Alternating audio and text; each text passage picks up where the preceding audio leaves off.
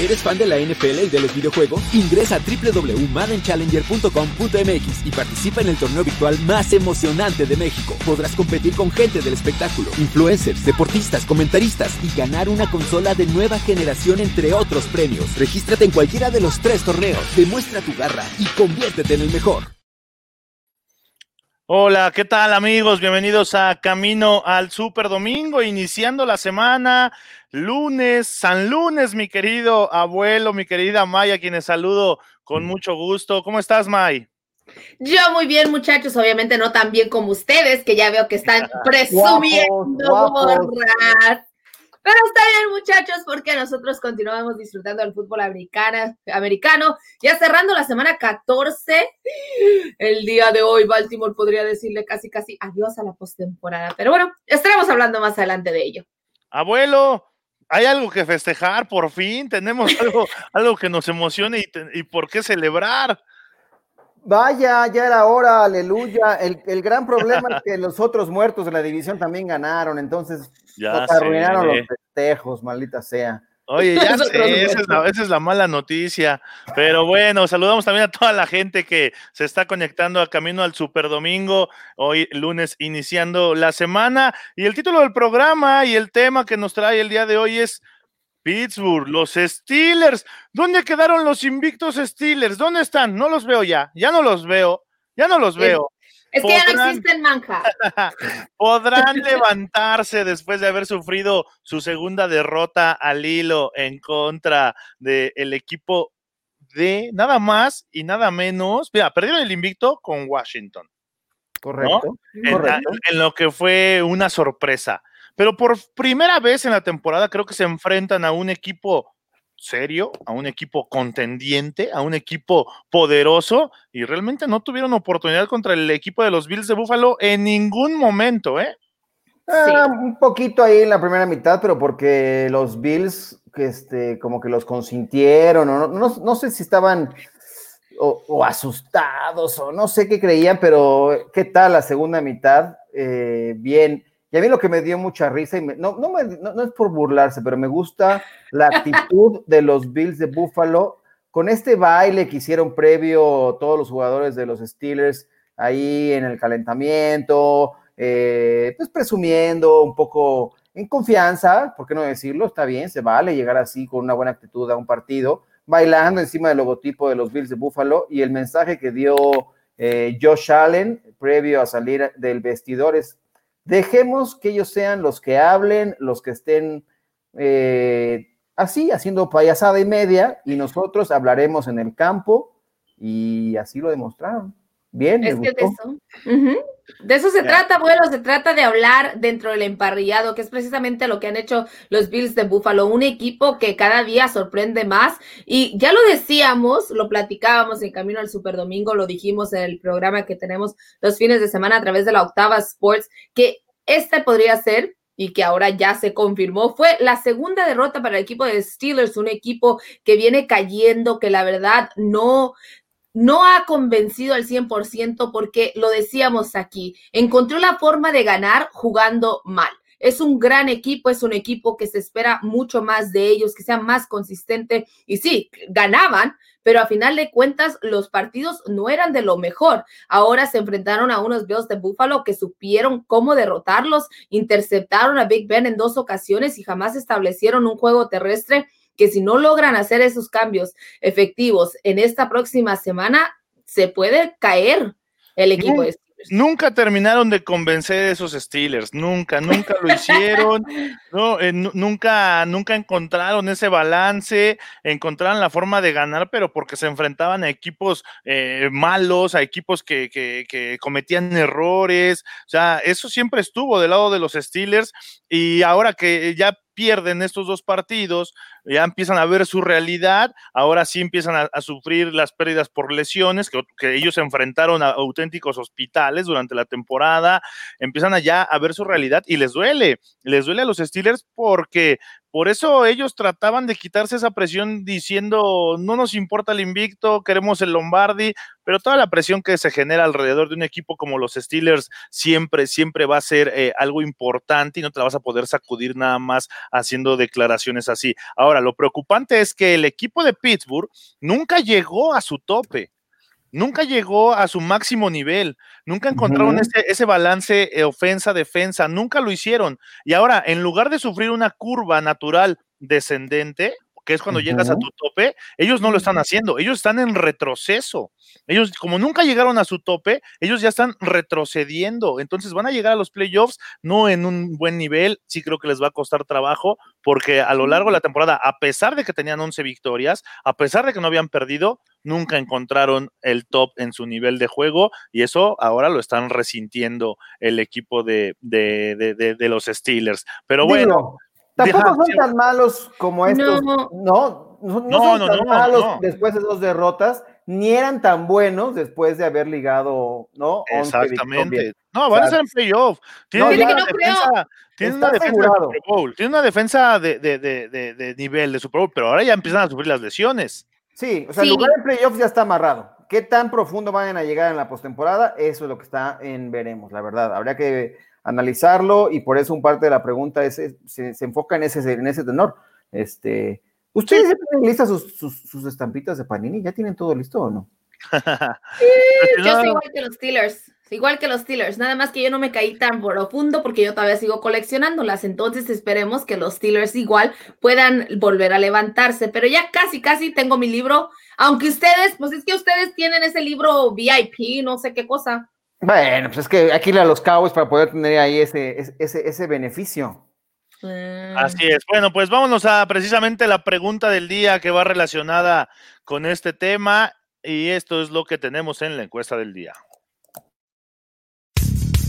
La encuesta del día. Camino al Superdomingo.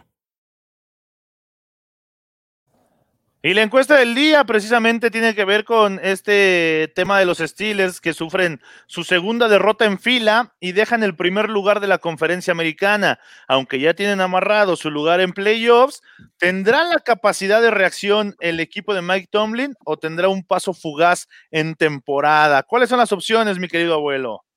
Pues mira, la opción A, las derrotas están llegando en el momento oportuno para que aprendan y ya den vuelta y pase lo que pase en playoffs, no importa. La opción B, no van a llegar lejos en los playoffs. Órale. La opción C es, ustedes tranquilos que será campeón de la NFL el equipo de los Steelers. Sí, como no. la opción D es, todo puede pasar. Any given Sunday, todo puede pasar. ¿Ustedes qué, qué opinan al respecto? Yo la verdad es que creo que no van a llegar lejos en la postemporada, pero esa es la opinión muy humilde del, del, del abuelo. del abuelo. Yo creo que tienen una posibilidad. Yo creo que los Steelers podrían ganar por lo menos el primer partido en la postemporada. Claro, todo tiene que ver con cómo se levanten después de estas dos derrotas. Creo que eso es lo más importante, porque lo platicaba la semana pasada cuando se enfrentaron a los Ravens y la tragedia que había sido, digo, a The Washington Football Team, que se habían enfrentado a una muy buena defensiva y que habían terminado el invicto. Esperaban que se levantaran, pero ante unos Bills de Buffalo que la verdad vienen jugando excepcional y que además han hecho una gran forma, una gran estrategia en su tema del scouting. Entonces, pues era un poco difícil. Sin embargo, este próximo partido es donde creo que se va a definir si el equipo es de verdad, si puede competir dentro de la postemporada y si sencillamente, como ya lo dicen ustedes, pues que se caiga tristemente y sea todo una decepción para la afición de los, de los Steelers. No, oye, es que para recuperarse y para levantarse le queda el equipo de, de Cincinnati que lo puede hacer, pero después cierra con los Colts y los Browns. O sea, son equipos que no van a servirle y no van a querer ser trampolín nadie, y porque, porque no lo que van a querer hacer ser de los Steelers, y porque son equipos que tienen el nivel para pasarle por encima al equipo de Pittsburgh. Entonces, eh, se puede vislumbrar otras dos derrotas más, porque son dos equipos que probablemente estarán en playoffs, eh, tanto los Browns como, como Indianapolis, y que yo creo viven un mejor momento que el equipo de Pittsburgh.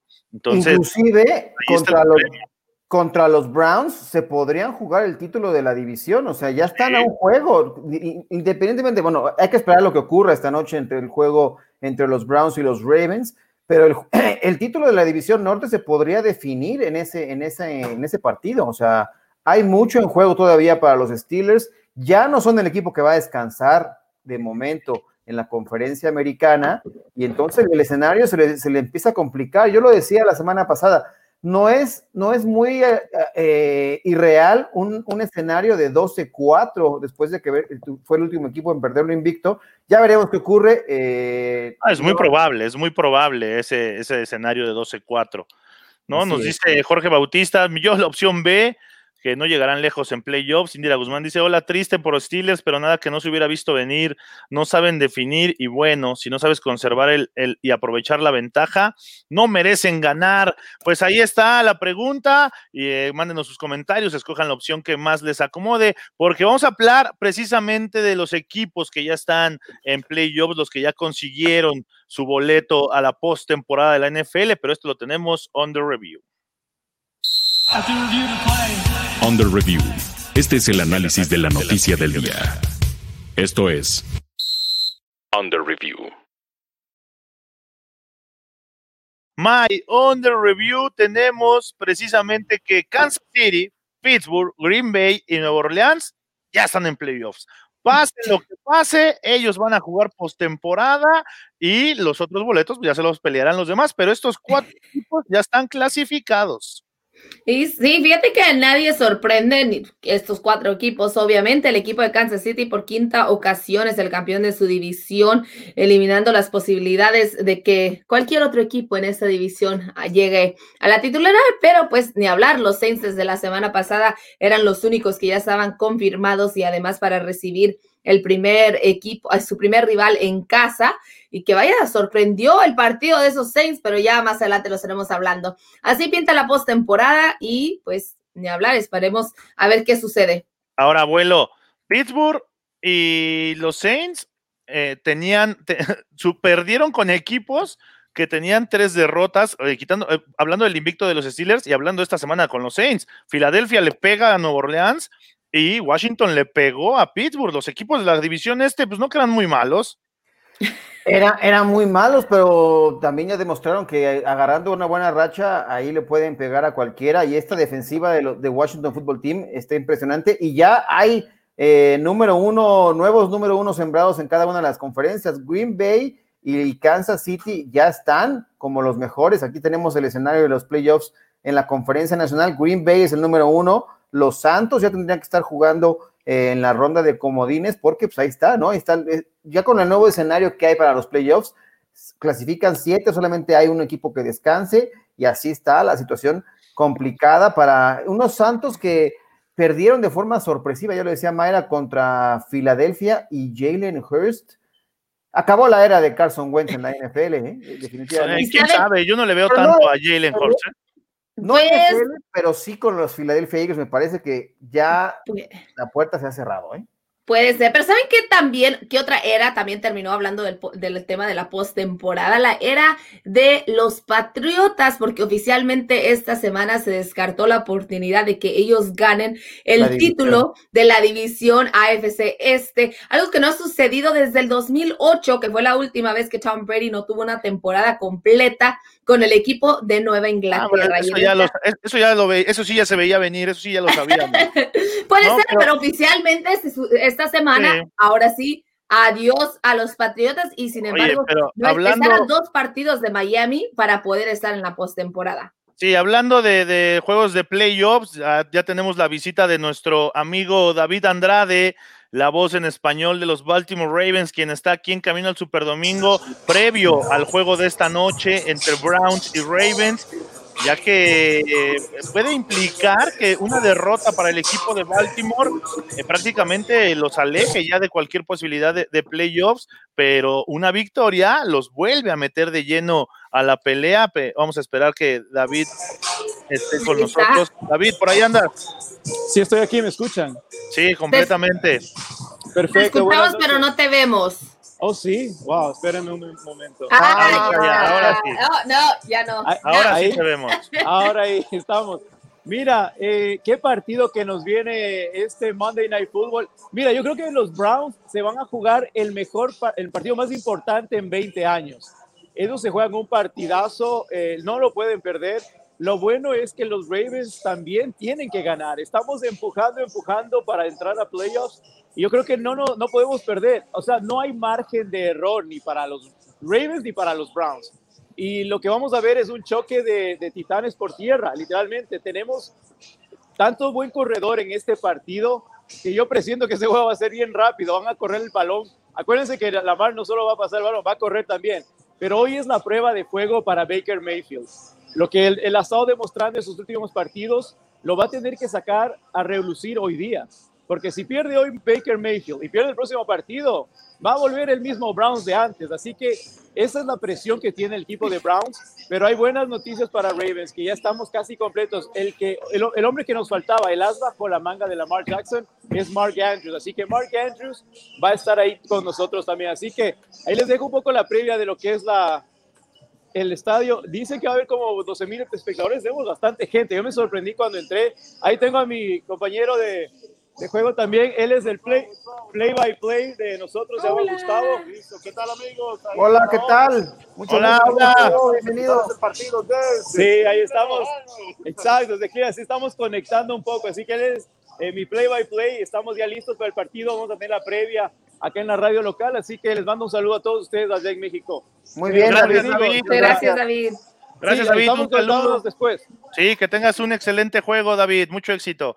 Pues ahí está el reporte puntual con David Andrade, que ya estaba a punto de entrar a hacer el previo de este juego entre Baltimore y los Browns. Es el juego que cierra la semana 14, duelo en el norte de la conferencia americana y un duelo que sacará chispas, mi querido abuelo y mi querida Mai. Vámonos al, al, reporte de lesionados de esta semana porque se prendieron las, todos los focos rojos porque Alex Smith, el coreback de Washington, salió lesionado y todo parecía indicar que algo de la pierna y inmediatamente empiezan a aparecerse los fantasmas de aquella lesión, pero bueno, no tiene nada que ver, pero uno de los lesionados es Alex Smith. Sí, Alex Smith que, ay, que vaya, si nos ha dado dos sustos en, en semanas consecutivas, Primero, el corte que tuvo por un pisotón terrible, pero fue en la pierna contraria, en la pierna, como digamos, la que está completita. No, bueno, este, bueno, con este corte. Y la, otra pierna.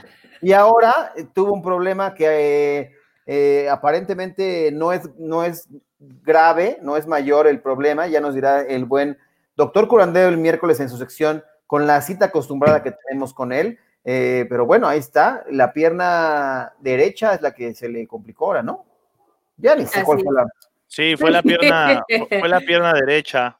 Okay. Exacto. Y también pues por ahí, en las, en las lesiones, que por cierto no lo tenemos aquí, pero Divo Samuel de los 49ers ya está ¿A qué importa Divo Samuel? Por eso lo pusimos ahí. A todos los aficionados de los 49ers, el receptor abierto que prometía grandes cosas, estuvo con el partido de los Rams, decíamos que iba a poder ayudar a Nick Mullens a salir. y se lesionó. Así es, abuelo, se lesionó, está totalmente fuera. Podrían decir que ya adiós su temporada. De hecho, ya adiós su temporada, porque ah, si los 49ers logran entrar a la postemporada, no, estará presente. Pero, pero en el tema de lesiones, les cuento que George Quiero podría regresar esta temporada, esta semana ya al entrenamiento, porque oficialmente se abrió la ventana es que lo van a arriesgar. No se trata de arriesgarlo, porque de hecho dijo Kyle Shanahan el día de hoy que no van a arriesgar a nadie. A mí lo que me cuesta pues todavía mucho no jueguen. No, pero que no va a arriesgar el tema de, George Kittle y el tema de, Jimmy Garoppolo, del quarterback. Y es precisamente lo que yo, a mí me, preocupa un poquito, que le voy, a, le voy a preguntar más al doctor Curandero, porque dijo que la única forma de que regresara Jimmy al emparrillado era de que los médicos le pudieran confirmar que no se va a volver a lesionar y que no, va a necesitar pues. ser operado.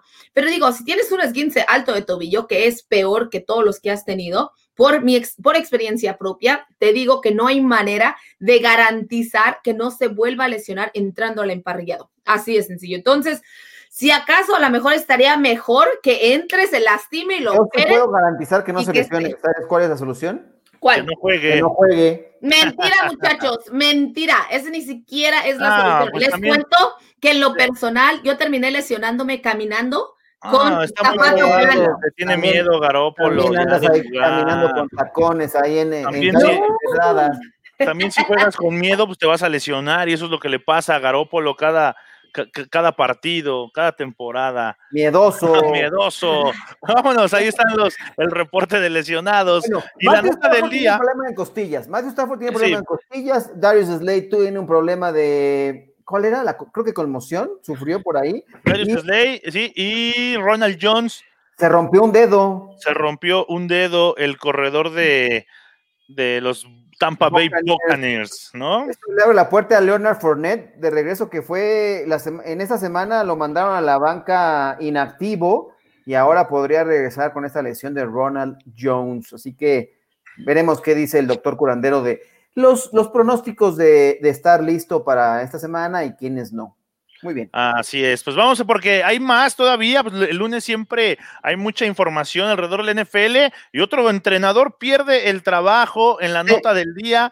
Tenemos al coordinador defensivo de los Raiders. No, no, no, de Raiders. El coordinador defensivo de los Raiders le dicen a su casa, con a la calle con todo y Chivas, Paul Gunter es despedido de su puesto después de la derrota que sufrió el equipo de los Raiders a manos de los Indianapolis Colts, juego que tuvimos a través del Octava Sports en el 10:30 de AM, y les metieron una paliza, 44 puntos, abuelo, y pues era lo, era lo que menos esperábamos, ¿no? Que corrieran al coordinador defensivo. Como cuchillo en mantequilla corría Jonathan Taylor, qué gran actuación tuvo, y eso que lo estuvieron alternando con otros corredores, si no hubiera tenido un partido de 250 yardas, eh, impresionante. Sí, se vio mal la defensiva. ¿Qué pasó con la estrella de la muerte, Mayra? Yo me pregunto, ese, ese gran estadio donde todos iban a ir a morirse, no ha pasado, pero ¿por qué? Cuéntanos. Porque no hay gente, porque no hay gente. Ah, me, me, hablan, me hablan. Es que necesitan a su afición, obviamente. Ah, necesitan afición. Pero no fíjate que en el tema de, de, decirle bye bye a este coordinador defensivo, ya se habían tardado. Ya era algo de lo que se venía preguntando semana tras semana. Además, algo de lo que platicaba precisamente con mi hermana de Paul Gunter, que decía, decíamos después del partido, y estaba platicando, porque estaba también, el, estaba en conferencia de prensa con el equipo de los 49ers, y uno de los analistas dice, el equipo de los 49ers ha tenido de lesiones, un sinfín de lesiones a la defensiva.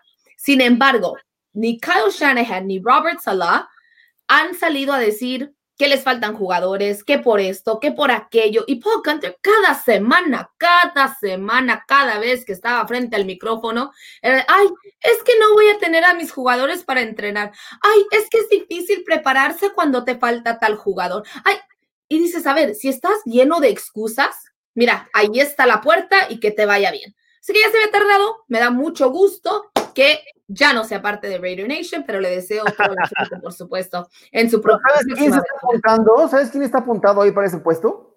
¿Quién habló ya hoy? Dijo, yo quiero, me interesa muchísimo estar ahí. Wade Phillips. Wade Phillips, es correcto, ya está ahí diciendo, y tiene ahí algunos, algunos eh, como enviados, ¿no? Como de avanzada. Ross Marinelli se va a quedar ahí en el cargo ahora. Eh, Ay, cuánto extrañamos a Ross Marinelli, cuánto lo extrañamos. Aprovechenlo, por favor. No les pase, no cometan el error que nosotros cometíamos, que nosotros cometíamos en criticarlo. De verdad que puede estar peor. Puede llegar a hacerles pedazos su defensiva. Sí. Oye, Wade, oye, Wade Phillips eh, es especialista, ¿no? En, crear, en montar buenas defensas y creo que los Raiders con una buena defensa se volverían un, equipo eh, contendiente. Sí, de acuerdo, porque es, es lo que hemos hablado toda, toda la temporada del equipo los Raiders en la Nación Raider, lo platicamos una y otra vez, esa defensa sencillamente no era lo correcto. Ante los Kansas City Chiefs hubo una jugada donde habían 10 hombres, 10 defendiendo en zona roja. Bueno, es que... No, no, ni, ni, no, no hay excusas, se fue y se fue. La siguiente manca. 10 hombres. Bueno, en más, nota, en más notas del día, Jalen Hurts será el quarterback titular de los Eagles, ya lo adelantaba eh, el abuelo al inicio, para el partido de la próxima semana contra los Arizona Cardinals. Parece ser que ya se cansaron de darle oportunidades a Carson Wentz, encuentran eh, un revulsivo cuando entra Jalen Hurts a comandar esta ofensiva, es más, más joven, novato, fresco, una de sus características es correr el balón, así lo hacía cuando estaba en Alabama, así lo ah, hizo cuando estuvo en Oklahoma. Y pues, estaba, estaba en espera de, de esta oportunidad. Recordar que a Jalen Hurts ya lo metían desde el inicio de la temporada a jugadas especiales, formación Wildcat, que lanzara uno, dos, tres pases, o sea, lo estaban involucrando hasta que por fin le dan el control total de la ofensiva y parece ser que le, cambió la cara a este equipo de Filadelfia en el lado ofensivo. Sí, un poco más dinámico, eso hay que decirlo. A mí lo que me sorprendió de este partido, ya, bueno, más adelante lo platicaremos, habían pasado casi, bueno, 50 partidos desde el 19 de noviembre del 2018, no permitían los Santos un corredor de más de 100 yardas. Ayer hubo dos jugadores que superaron las 100 yardas, Miles Sanders y Jalen Hurst, que fue lo mejor que tuvo Hurst, a lo mejor eh, moviendo el balón también por la vía terrestre. Sus números como coreback pasando fueron medio discretos. 17 completos de 30 intentos, 167 yardas, un touchdown. El triunfo es lo que le abre la puerta a esta, este refrendo por parte de Doc Peterson para ser el coreback el próximo partido contra los Cardinals y también eh, me parece que ya es un tema decidido. O sea, habían habido reportes que ya era eh, definitivo este asunto, lo van a llevar semana a semana, pero parece que el tiempo de Carson Wentz, si es que encuentran un equipo medio loco que se atreva a asumir el costo de, ese contrato lucrativo que le dieron hace algunas temporadas, pues me parece que el tiempo de Wentz en Filadelfia está contado, ¿no? Sí, de acuerdo. Sí, eh, está contado en Filadelfia. En Filadelfia, sí. Sí, pero yo creo, yo sí creo que, que a lo mejor no van a estar de acuerdo conmigo que Jalen Hurts no es mejor quarterback de, que Carson Wentz. No es, no es mejor eh, un coreback eh, para un equipo de NFL que Carson Wentz. Yo sí creo que ya estaba, eh, ya el equipo estaba viciado, ya Carson Wentz dio lo que tenía que haber dado en Filadelfia, su ciclo parece ser que ya terminó y por eso, pues cualquier cosa es, nueva es buena, ¿no? Y entra un coreback novato, encuentra un coreback con otra intensidad, con otra característica, como es lo es Jalen Hurts, pues le cambia la cara. Es un, es un fenómeno natural que pasa en cualquier aspecto de la vida pero sí creo que no sea, yo no creo que sea el futuro, más bien Jalen Hurts de este equipo de Filadelfia. Yo no creo que sea el futuro, pero sí definitivamente el presente y creo que no te podré decir si es el futuro hasta verlo un poco más de partidos. Yo sé que Arturo me dice, pues es que eso no te hace la mejor experta, pero te lo digo así de sencillo. Lo platicamos aquí cuando tomó el mando el, quarterback después de que Drew Brees se va. Los equipos no lo conocen, no conocen a, esta, a este fenómeno. Entonces, ¿qué sucede? Que tuvo esa oportunidad ante los Saints de la sorpresa, de no saber cómo iba a jugar. Además de eso, le abre una segunda oportunidad a la ofensiva del equipo de las, de las Eagles, porque no solamente estás hablando ya de, de que va a lanzar, sino que también tiene la oportunidad de un juego terrestre y de él mismo correr, que fue lo que hizo. Entonces, ¿es mejor que Carson Wentz? Pues hasta el momento por lo menos ya hizo tres jugadas más rápidas que cualquiera que tuvo Carson Wentz en su carrera. No, pero tres jugadas es nada. Pero es que son tres carreras más veloz y más. No, bueno, porque es de, porque es de diferentes, porque es de diferentes características. O sea, es un quarterback diferente. Es como si me dijeras Tyson Hill es mejor que Drew Brees porque Tyson Hill ya mm. corrió más que Drew Brees en toda su carrera.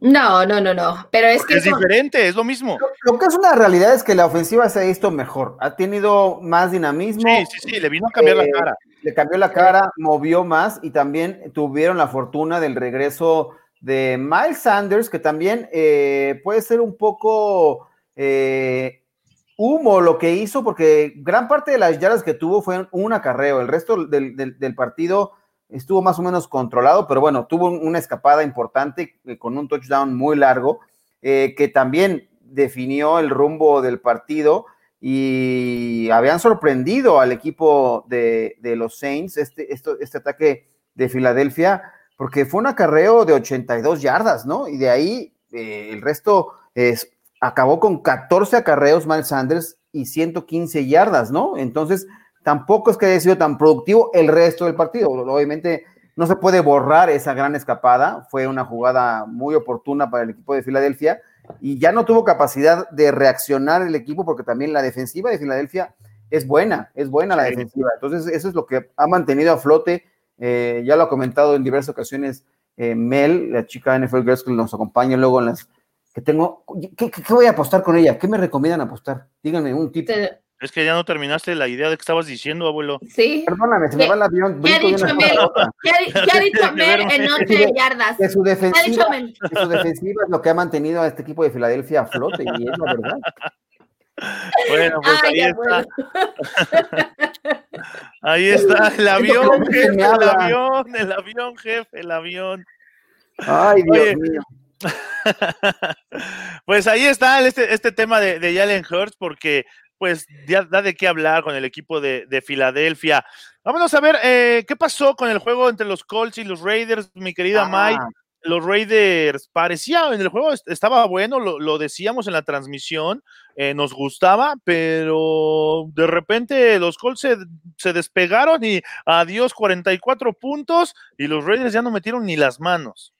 No, los Raiders, como bien lo dices, Manca, ni, ni las manos, mejor no lo pudiste decir, ¿eh? Ni las manos, porque además la defensa de los Colts, tenemos que darle crédito a esta defensa, este joven Moore, que una intercepción de una mano, les decía al medio tiempo en camino al Super Domingo, y de hecho me estaba riendo ya después porque dice el dicho, no le desees mal, porque el mal se viene a ti, y así sucedió. Yo decía que Philip Rivers iba a lanzar dos intercepciones y el que terminó lanzando las intercepciones fue precisamente Derek Carr para el equipo de los Raiders. Sin embargo, estamos viendo precisamente la imagen de Moore, donde con una sola mano, la manera en que intercepta este balón es, bueno, impresionante el trabajo que está haciendo en los Indianapolis Colts y que de alguna manera, por muy loco que sea, la ofensiva está funcionando con Philip Rivers. Creo que esa es una de las grandes sorpresas de esta temporada. ¿Es la jugada defensiva del año, Manja, esa?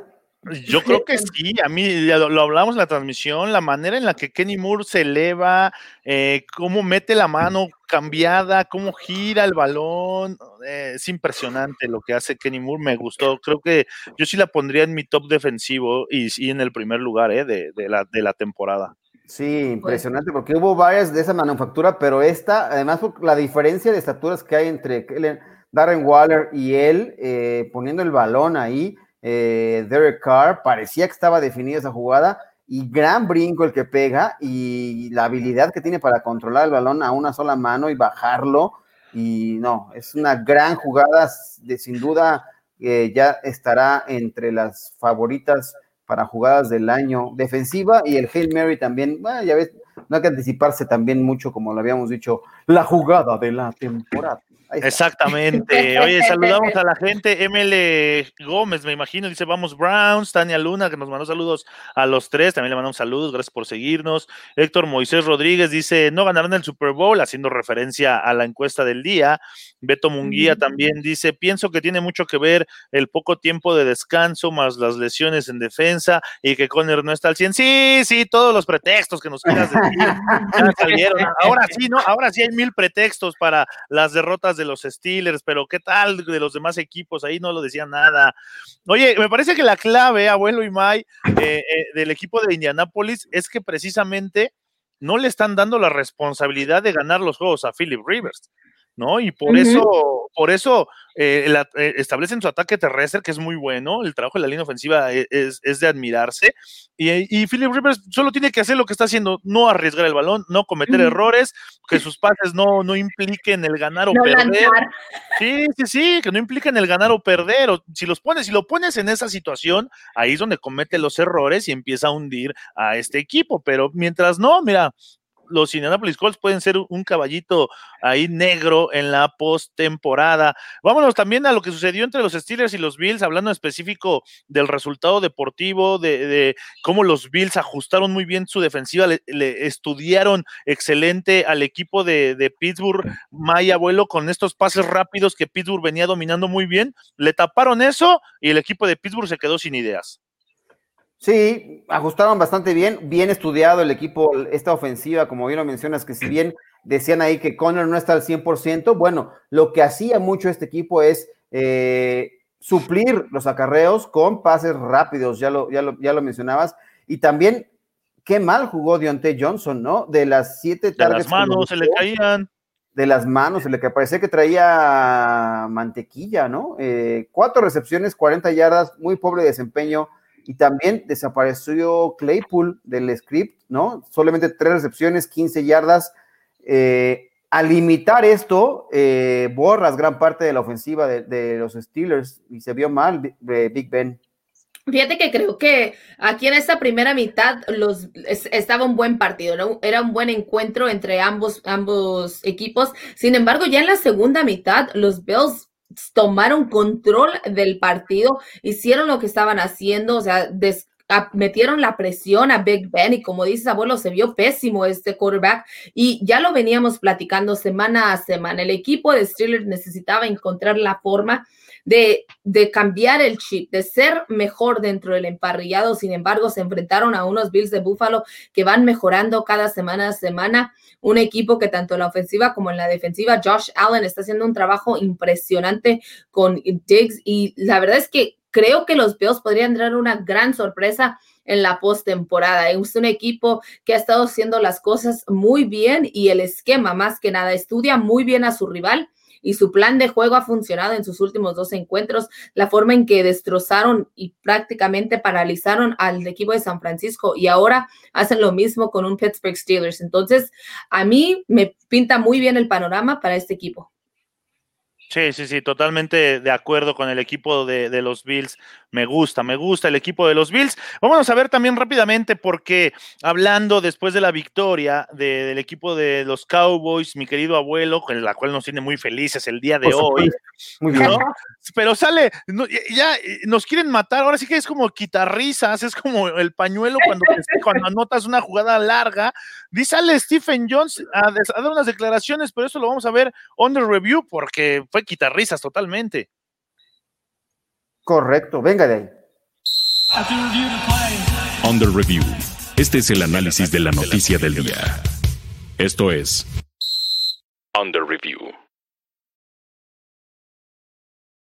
Stephen Jones, el, el, hijo de Jerry Jones, que no habrá cambio en la posición de head coach, que Mike McCarthy regresará en 2021 a su puesto de head coach.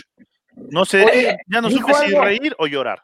¿Dijo algo de, de Mike Nolan o, o tampoco? No, no, no, es intocable. Es intocable. No, bueno, entonces no nos depara grandes cosas para la próxima temporada, ni modo. De una vez hay que decirlo. A ver, muchachos, yo tengo una pregunta seria, pregunta seria, porque muy aparte de lo que haya sucedido esta temporada, muy aparte de que se hayan quedado sin su quarterback, ¿en realidad creían que Mike venía solamente para una temporada? No, bueno, por supuesto, o sea, sí, te voy a decir por qué sí. Pero si los, resultados, si los resultados no se daban, ¿por qué no pensar en, dar una sola oportunidad y decir, no funciona, bye? Era un equipo, te voy a decir sí porque era de una temporada. Era un equipo, el de, Dallas, que estaba proyectado para el Super Bowl esta temporada. Sí, pero eso fue Dak. Y tiene, y, tiene cuatro victorias, pero aún con Dak, el problema no era Dak. El, tiene cuatro victorias, en la, semana 4, en la semana 5, ya eran la peor defensiva en la historia del NFL después de 1970. Entonces, ese es trabajo de, de, y por eso digo que era una temporada. Esta temporada Dallas hubiera tenido una gran temporada como se esperaba, playoffs, inclusive el Super Bowl, queriendo pensar lo que muchos expertos decían. Esta temporada le iba a asegurar el trabajo a Mike McCarthy más años. Por eso era, era de una temporada es un auténtico desastre. Dallas, cuatro victorias, se debe de ir. Yo creo, que, se debe de ir. No es proceso. La evaluación tiene que ser, o sea, completa, sí, tomando en consideración las bajas en la línea ofensiva, las bajas en Dak Prescott, eh, pero el, gran problema es que eh, hubo errores básicos de fundamentos de fútbol americano y de ejecución, y que ellos mismos, el propio McCarthy y también Mike Nolan, ah, han dicho que estaba la estructura, estaba el esquema, pero los jugadores no ejecutaban. ¿Y de quién es responsabilidad que los jugadores ejecuten un plan, una estrategia? Tienes que hacerlo en los entrenamientos. Como entrenas, juegas. Esto quiere decir que el equipo no ha entrenado bien. Entonces, la responsabilidad pues, recae principalmente en los entrenadores. O sea, o, qué esperamos de, un equipo que, que, juega así de mal, con una defensiva tan porosa? Eh, que la temporada pasada no era así y, los elementos eh, pues cambiaron porque la gente fueron los que también trajeron ellos. Entonces, No, y parece que da la impresión, abuelo y Mike, que, aquí era al revés. Aquí el equipo tenía que darle a Mike McCarthy el lugar que, que para el que llegó. O sea, que el equipo tenía que jugar bien, tenía que estar sano, tenía que eh, ser dominante para que dijeran, ah, eh, el equipo de Dallas le está dando a Mike McCarthy que sea un gran head coach. Y no, es al revés. El coach debe de administrar todo ese talento e ir, e ir eh, trabajando bajo eh, la- la- las, las situaciones que se vayan eh, complicando, lesiones, COVID, eh, toda esta, todas estas situaciones que están viviendo esta temporada, el head coach y el staff tienen que ser responsables de eso, no al revés. Pero bueno, son los ajustes que se tienen mí- que hacer. Pero fíjate que a mí me llama mucho la atención porque muy aparte, o sea, llega Mike McCarthy cuando se va Jason Garrett. Jason Garrett se va y desde la temporada pasamos vimos muchos conflictos y rumores de un vestidor roto en el equipo de Dallas Cowboys. Ser un vestidor que tenía muchísimos problemas y esta temporada, a final de cuentas, la actitud. No ha estado allí tampoco la actitud de los jugadores. Un, un jugador, un corredor como Ezekiel Elliott, no me importa con quién estés jugando o quién, qué línea tengas es para que tú muevas las cadenas, para que tú hagas algo. Y ese jugador no ha hecho nada. Entonces, Mike McCarthy llega este año y tiene que no solamente establecer un juego deportivo, sino también toda una cultura, o sea, un cambio de actitud. Por esa razón es que yo creo que cuando trajeron a Mike McCarthy, no decían, eres de un año. Eres un entrenador por lo menos de unos dos, tres años, porque le hace falta a este equipo hacer como un refresher, hacer el reset button y decir, a ver, muchachos, son buenos, pesa esta camiseta, pero no por eso significa que ya son los mejores de la NFL. No, le quedó grande el puesto a Mike McCarthy. bueno, Bueno. vamos a hacer los ajustes al medio tiempo. Ahorita regresamos porque hay más aquí en Camino al Super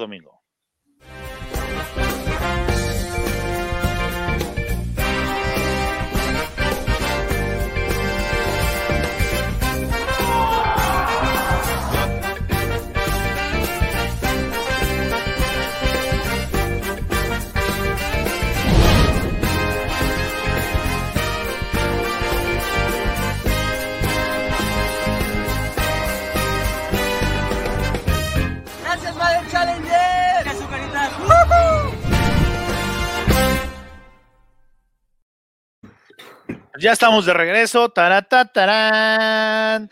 Oye, ya sé por qué nos dice- dieron esta canción, ¿eh? Sí. Ya sé. Porque sí, sí te anima, te da ese, ese speech de medio tiempo. Bueno, Sí, nos dice como un guía, fíjense, Rivers está demostrando lo que es la experiencia y calidad. Muchos se reían de él y tiene a Indianapolis en lo alto. Ahí está.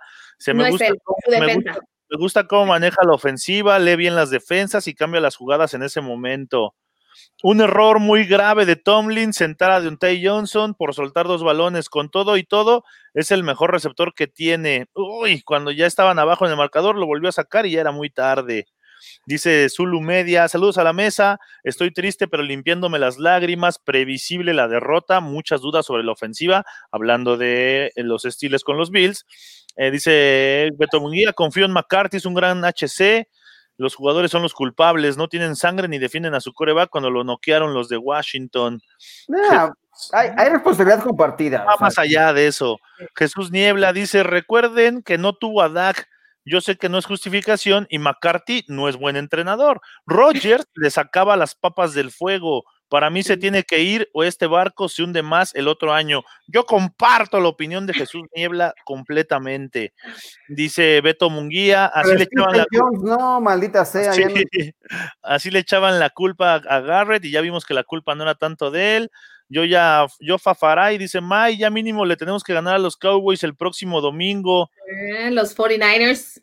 Bueno, los yo pensé, que 49ers. iba- yo pensé que iban a jugar yo Fafaray y May contra los Cowboys. Jesús No, pero ahí, va- ahí vamos a estar, bueno, ahí voy a estar yo en Dallas, en su estadio de ustedes, para confirmar el triunfo de los 49ers, muchachos. Dice Beto Munguía, me gusta el acento de Mayra. Si quieres, te puedo dar su teléfono para que hables por teléfono con ella. Maja. Escríbeme en privado. Maja, te voy a quitar mi número de teléfono, ¿eh? Voy a en privado. Saludos a toda la gente que, que está conectada con nosotros aquí en Cabina del Super Domingo. Tenemos más todavía porque, ¿qué pasó un día como hoy, mi querido abuelo? Cuenta. Un día como hoy, veamos, un día como hoy, pero del 1997, Barry Sanders corrió 138 yardas en la victoria sobre Minnesota Vikings por marcador de 14-13. Ese año, bueno, en esa ocasión, era el, el decimotercer partido en fila con más de 100 yardas de un total de 14 que tuvo eh, esa temporada cuando fue nombrado jugador más valioso de la NFL, compartiéndolo con Brett Favre. El récord previo de yardas o de más de 100 eh, yardas en, en, partidos consecutivos era de 10 de Marcus Allen en 1985. Me parece que es uno de los récords. Eh, son para romperse, pero yo veo muy complicado que este se pueda romper. 14 juegos consecutivos con más de 100 yardas es increíble. Ese está, ese está complicado. También tenemos eh, cumpleaños, tenemos cumpleañeros el día de hoy. Ahí está, mira, ¿quién cumpleaños? Kyle Shanahan, Mai. Feliz cumpleaños a ti. ¿Es el maleta? 41 años de Kyle Shanahan. También DK Metcalf, 23 años. No, este es un chavo, DK Metcalf. Chamaco, DK Metcalf. Con razón es difícil marcarlo. Y es un monstruo. Hulk, sí. joven, mamey. Pues no manches. Eso es. Oye, también tenemos eh, noticias alrededor de lo que pasa en, con mis jaguares de toda la vida, mis desahuciados y abandonados jaguares, porque regresa el bigote a jugar, pero esto lo tenemos on review. On the review. Este es el análisis de la noticia del día. Esto es On the review. Y Mai, el bigotito Garner Minshew regresa para acabar esta racha de 12 derrotas en fila, la que llevan los jaguares de Jacksonville. bueno, no sé si regresa a terminar esa racha perdedora, sin embargo, sí. Definitivamente esta mañana se dio el anuncio de que regresaba el bigotito y me acordé de ti, Manja. Dije, ay, Manja tiene doble celebración el día de Sí, hoy. oye. Doble motivo para estar contento porque su muchacho está de regreso. Mi muchacho Gardner Minshew. Oye, abuelo, estos jaguares ya no saben ni qué hacer para ganar. Mike Lennon, Jake Luton, Gardner Minshew. Yo no sé, yo no sé qué estaba pensando el head coach, ¿no? De estar buscando a que Mike Lennon te diera la opción de ganar en la NFL, pero es la mejor, el, el- el mejor hombre que tienes para buscar ello es Gardner Minshew. Por eso dejaste ir a, a Nick Foles, porque bueno, le quitó el puesto el bigote famoso. Eh, ¿Y qué tal? Nos sorprendieron en la semana uno, pero después, uff. Nada nada Y que no-. Y no veo un triunfo en su futuro. Ahora sí me voy a poner la No, bolita no. como la hace, como la hace el abuelo. Y en el futuro de los Jaguars no veo un triunfo, pues cierran contra los Ravens, los Bears y los Indianapolis Colts. Ah, los Bears sí, a los ¿no? Bears, a los. Sí, claro. Ay, muchachos, no se confíen, no se confíen. Fue en el primer barco que me bajé. Yo No, los sé, Bears sí. Oye, pero- nos dicen DJ nos dice en Jaguares DJ Shark se cayó muy feo su nivel. Pues sí, pues si no tiene quien le lance. Claro, para poder No, tener un buen receptor en la NFL, no, pues- necesitas que te manden no un bolillazo, no, No. una gaviota moribunda, un pequeño espiral que llegue y que Sí, DJ, DJ Shark es de mis muchachos de los Jaguares. Bueno, pues ahí está. Esperemos que Garner Minshew, el Mr. Mostacho, le, le pueda dar una victoria más al equipo de los Jaguares de, Jacksonville. a los Bears de Trubisky, vas a ver. Sí, Ya. oye, vámonos rápidamente a analiz- analizar lo que pasó entre el, en el juego entre los Saints y los Eagles. Ya lo, ya lo mencionábamos, pero ¿cuál fue la clave, abuelo May, de que los Eagles se hayan llevado la victoria sobre el mejor equipo de la conferencia hasta ese momento? Híjole, la clave, me parece que la defensiva de, los, de Filadelfia, bien, ¿no? En su nivel, jugando fuerte, presionando, golpeando a Taysom Hill, la verdad es que eh, yo me da mucha tristeza que esto haya ocurrido porque complica mucho los escenarios y está, está en el aire todavía el, título de la división este y este, esta defensiva es, es buena, es agresiva y para mí esa fue la, la, clave, más allá de lo que pudo haber hecho o no, si fue más dinámica la ofensiva con Jalen Hurst, eh, la forma disruptiva que operó la defensiva de Filadelfia en la primera mitad y que ya impidió también el regreso de los Santos en la segunda parte, eh, amenazaron, estuvieron ahí arriesgando, casi, casi le sale ahí una patada corta, una de Backlink, increíble que no hayan recuperado esa patada corta cuando tenían ahí a tiro de piedra, el pateador la pudo haber recuperado, pero bueno, se le escapó la papa caliente y salió. Le dio frío. Le dio frío meterse ahí a los cocolazos. Sí. Oye, May, ¿este equipo de Nueva Orleans eh, llegará lejos sin Drew Brees? Pues fíjate que de hecho se dice que Drew Brees podría ya estar a la vuelta del regreso. Es Precisamente ya esta semana pasada estuvieron considerando su regreso, sin embargo, todavía le dolió un poco las costillas al hacer los movimientos y por esa razón tomaron la decisión de esperarse una semana. Sin Drew Brees, la verdad es que lo veo complicado, lo veo muy complicado porque, pues porque sencillamente necesitan esa, esa madurez, necesitan ese, ese quarterback que, va, que es un líder dentro de la, de la ofensiva y no veo que sea esa forma en este momento. Sin, sin Drew Brees, yo no los veo llegando muy lejos. Sí, yo ahí comparto. Nos dicen también por acá, señal que el equipo no quería a Wentz en Filadelfia o, los Saints salieron sobrados. Mira, en parte, muchos han mencionado un poco esto, ¿eh? que no, era, no es un quarterback muy querido dentro del vestidor, no era un tipo carismático con sus compañeros. Eh, no creo que sea este el caso, ¿no? porque todos los jugadores salen semana a semana sobre todo en una liga tan competida como esta, la NFL, no te puedes dar el lujo de que si te cae mal tu coreback, tirar una temporada a la basura.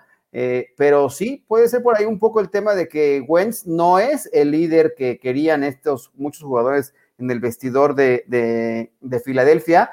Y también no creo que haya salido sobrado el equipo de los Santos. Los Santos tenían que ganar para mantenerse ahí. Ya sabían, eh, no puedes perder cuando tienes un equipo como Green Bay con, la posibilidad de quitarte la siembra del, número uno en la conferencia nacional. Me parece que todo se combinó ahí para que el, resultado se diera, pero no, es, no está tan alejada tu, tu, imagen de que Wentz no es muy querido en ese vestidor. Sí, que otra de las cosas y ya lo decíamos, lo decía al inicio de este, del programa de hoy, el tema de que tenían esa sorpresa, lo ha dicho Manja, cuando entra un quarterback nuevo, cuando no tienes video para estudiar, cuando no sabes quién es ni cómo te va a funcionar, tienen la ventaja de esa sorpresa. Además, establecieron un muy buen juego terrestre que los Saints no pudieron detener. Entonces, creo que no es que los Saints hayan salido sobrando, creo que más que nada estuvieron las cartas a favor del equipo de Filadelfia y fue eso fue lo que les ayudó a a sacar el triunfo en, casa. Así es. Y en otro juego que también se dio el día de ayer, eh, los Chiefs que son imparables a la ofensa. Parece ser que cuando se deciden a apretar el acelerador, nadie los va a parar. Le pasaron por encima a los Dolphins, unos Dolphins que compitieron, pero al final no les alcanzó contra el mejor equipo, para mi gusto, de toda la NFL, abuelo. Correcto. Yo me quedo con una frase que le preguntaban a Tyler Matthew ¿Qué tan eh, estresado estaba el equipo cuando estaban abajo en el marcador 10 por 0 y no estaba en su mejor momento Patrick Mahomes? Y dijo, la verdad es que pues, estresados, la verdad es que no, para nada. Al contrario, estábamos muy tranquilos, sabíamos que podíamos regresar y lo demostró. La verdad es que no fue un gran partido para Patrick Mahomes y aún así salen con el triunfo. Llevaba dos intercepciones en la temporada y en este partido tuvo tres y, ni siquiera el peor partido de, de, Patrick Mahomes en esta temporada fue capaz de salir el equipo con la derrota. Así que este equipo es muy peligroso, cuidado, también considero que es el mejor de la NFL en la actualidad.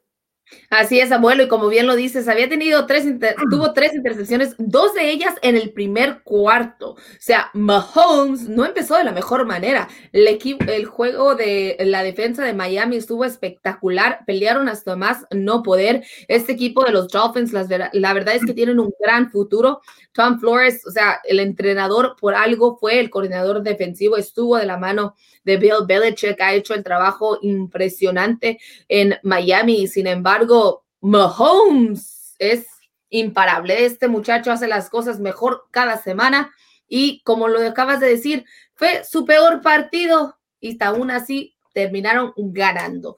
Entonces, cuidado porque Kansas City Chiefs sí es el mejor equipo en, toda, en todo aspecto, porque cuando Mahomes no está haciendo las cosas bien, los corredores dicen, dame el balón, yo lo llevo. Y eso fue precisamente lo que hizo Tyreek Hill cuando se agarró el balón, encontró ese, ese espacio y vaya, se, se fue.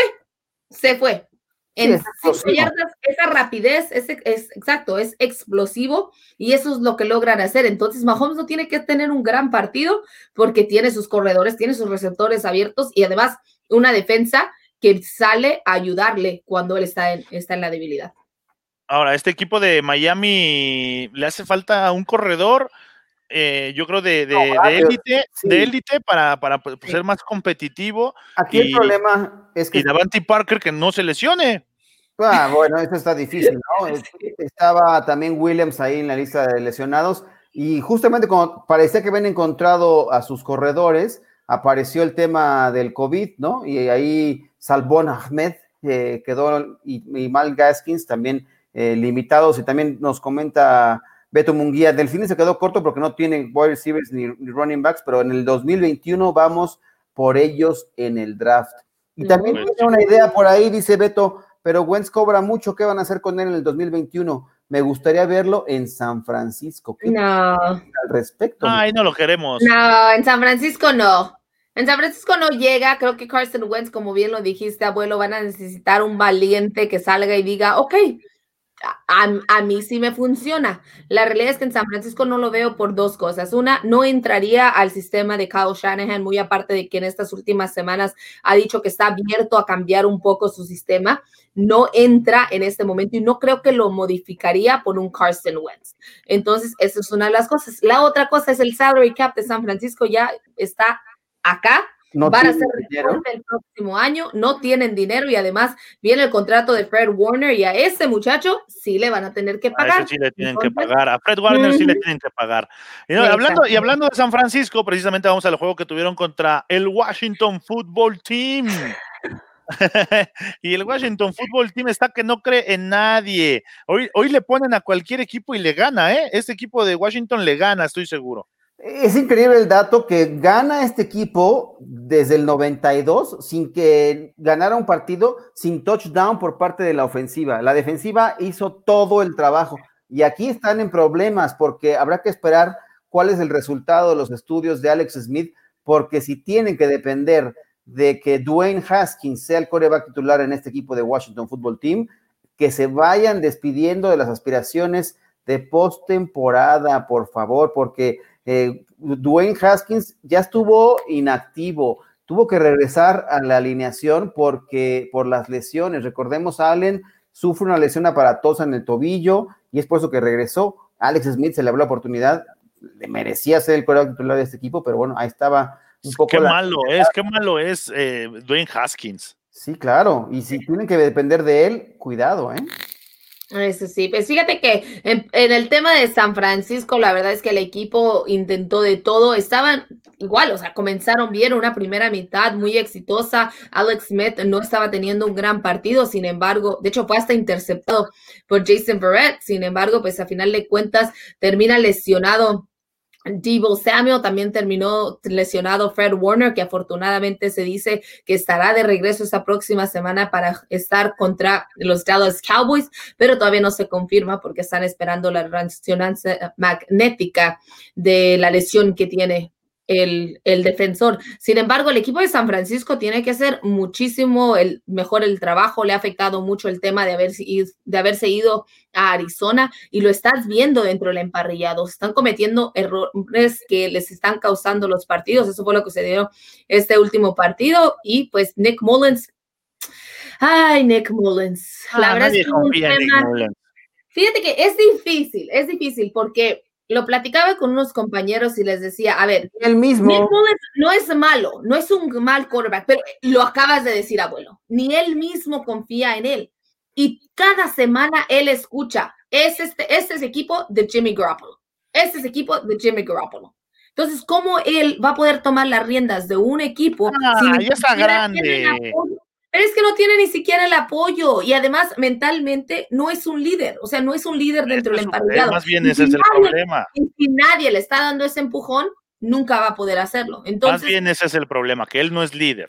¿no? Sí, eh, sí, eso y que nadie, le, creo que nadie confía en él, lo acaba Sí. de decir ni él mismo. Entonces es Sí, pues, bueno, Tiene que ganársela y si lanzas intercepciones y lanzas Sí, todo, pues sí. Ahí está el tema del juego entre Washington y San Francisco. ¿Cómo quedó la pregunta del día, abuelo? Estamos ya a punto de terminar la sesión del día de hoy. La pregunta del día era, los Steelers sufren su segunda derrota en fila y dejan el primer lugar de la conferencia americana. Aunque ya tienen amarrado su lugar en playoffs, ¿tendrán la capacidad de reacción el equipo de Mike Tomlin o tendrá un paso fugaz en postemporada? Y ahí estaban las opciones. Opción A, las derrotas llegan a tiempo. Opción B, no llegan lejos en playoffs. Opción C, serán campeones. Y opción D, todo puede pasar. no llegan lejos en playoffs, definitivo. El 52% dice que no van a llegar lejos. Haters. Yo estoy de acuerdo. Haters. Para que guarden todas las estampitas Panini de los Steelers, las acomoden para el recuerdo de que fue el último equipo en perderlo invicto, pero no van a hacer nada más en la temporada de la NFL. Ay, bueno, pues ahí está la encuesta del día. Eh, llegó el momento de despedirnos a nombre de toda la gente que estuvo trabajando aquí Camino al Superdomingo, de Grecia Barrios en la producción. Saludamos a toda la gente y les agradecemos que nos hayan sintonizado a través de YouTube, a través de Facebook. May, nos vamos. Así es, nos vamos porque comienza el partido lunes por la noche entre los Baltimore Ravens y los Cleveland Browns. Recordarles que hoy tenemos Noche de Yardas y estaremos haciendo conexión hasta Cleveland con nuestro corresponsal David, que ya, por cierto, él ya ingresó a su transmisión. Así que les mando un fuerte abrazo y nos vemos esta noche. Nos vemos, abuelo. Que les vaya muy bien. Gesiki todavía no, no se sabe si su solución es grave o no, Beto. Hay que estar al pendiente. Ok. Así que el grillo. nos, nos, vemos. Nos vemos mañana. Nos vemos al rato, noche de yardas. Esto, esto fue el camino al Super Domingo.